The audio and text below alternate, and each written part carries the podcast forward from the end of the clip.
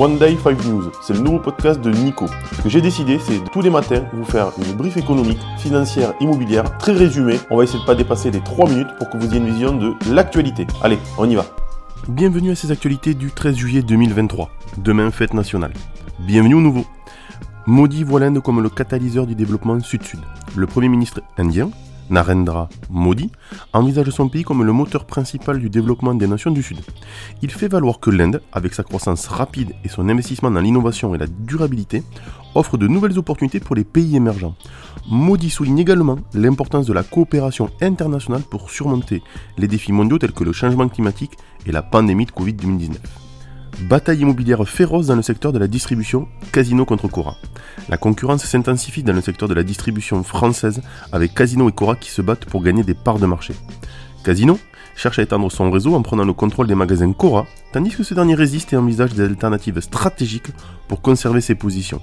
Cette lutte souligne l'importance cruciale des emplacements de vente au détail dans la stratégie des grandes enseignes.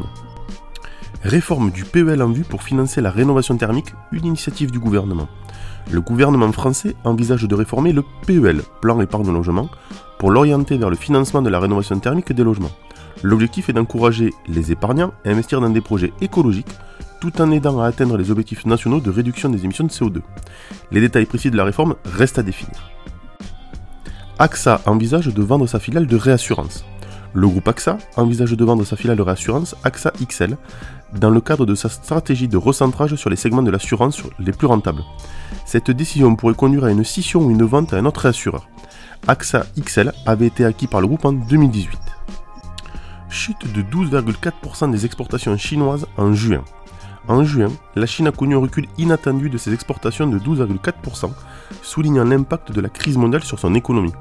Cette diminution montre une faiblesse inquiétante de la demande mondiale, ajoutant à la pression sur les autorités chinoises pour stimuler la croissance économique. Allez, on part sur l'analyse.